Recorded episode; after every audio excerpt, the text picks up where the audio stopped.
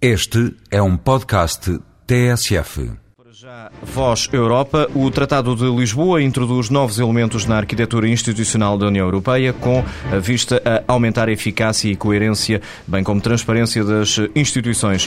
O triângulo Parlamento, Conselho e Comissão mantém-se, mas a partir de 2014 há novidades na organização da Comissão Europeia.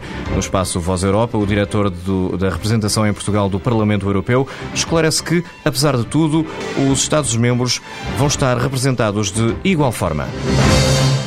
A Comissão, a partir de 2014, terá um número de representantes inferior ao número de Estados-membros. Isto é, neste momento, a Comissão tem um número de membros equivalente ao número de Estados-membros. Cada país tem um comissário.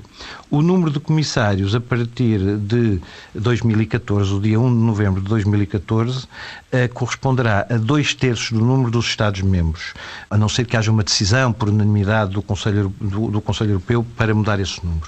Isto significa que nem todos os Estados, num determinado mandato, vão ter um comissário.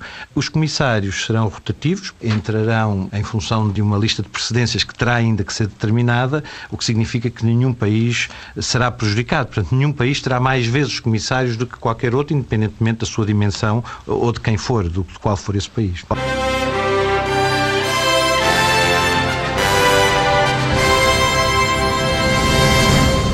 Paulo Sande em Voz Europa com a edição de João Francisco Guerreiro.